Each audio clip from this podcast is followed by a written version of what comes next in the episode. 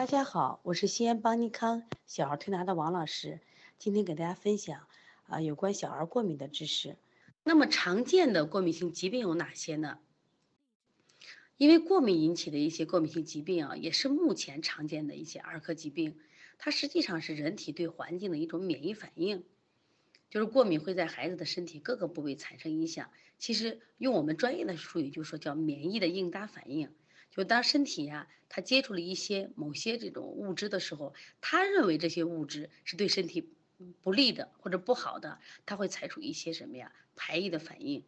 那像我们常见的和过敏有关的疾病，像我们的小小小一点的孩子，像婴儿的肠绞痛、腹胀，那么像过敏性鼻炎、过敏性咳嗽，像过敏性鼻炎就是说它是随季节的，比如遇到这个春季或者秋季的时候啊，它很明显。像日本人的花粉性过敏，它就是过敏性鼻炎的一种。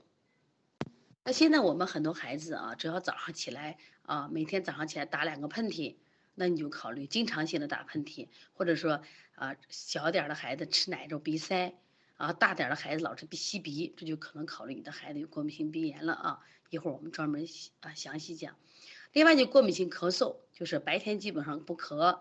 然后咳的时间咳的时间比较长，在早晚咳，这种可能是过敏性咳嗽。另外，鼻窦炎，到下午的时候，我们接了一个孩子鼻窦炎，经常流黄鼻，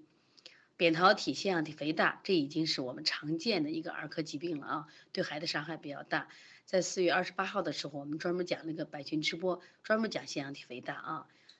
那么，另外支气管哮喘，现在哮喘的病也是危害孩子健康的一个主要病种，湿疹、荨麻疹，还有汗症。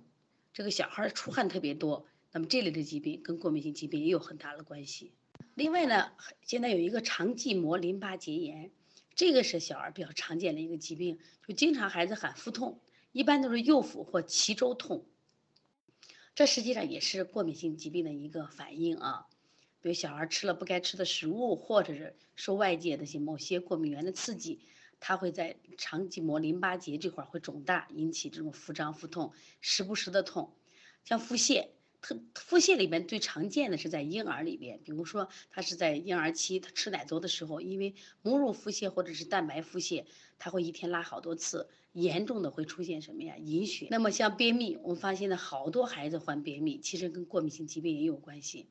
还有现在大一点的孩子的抽动症、多动症、抑郁症。其实都是跟我们过敏性疾病有很大的关系的。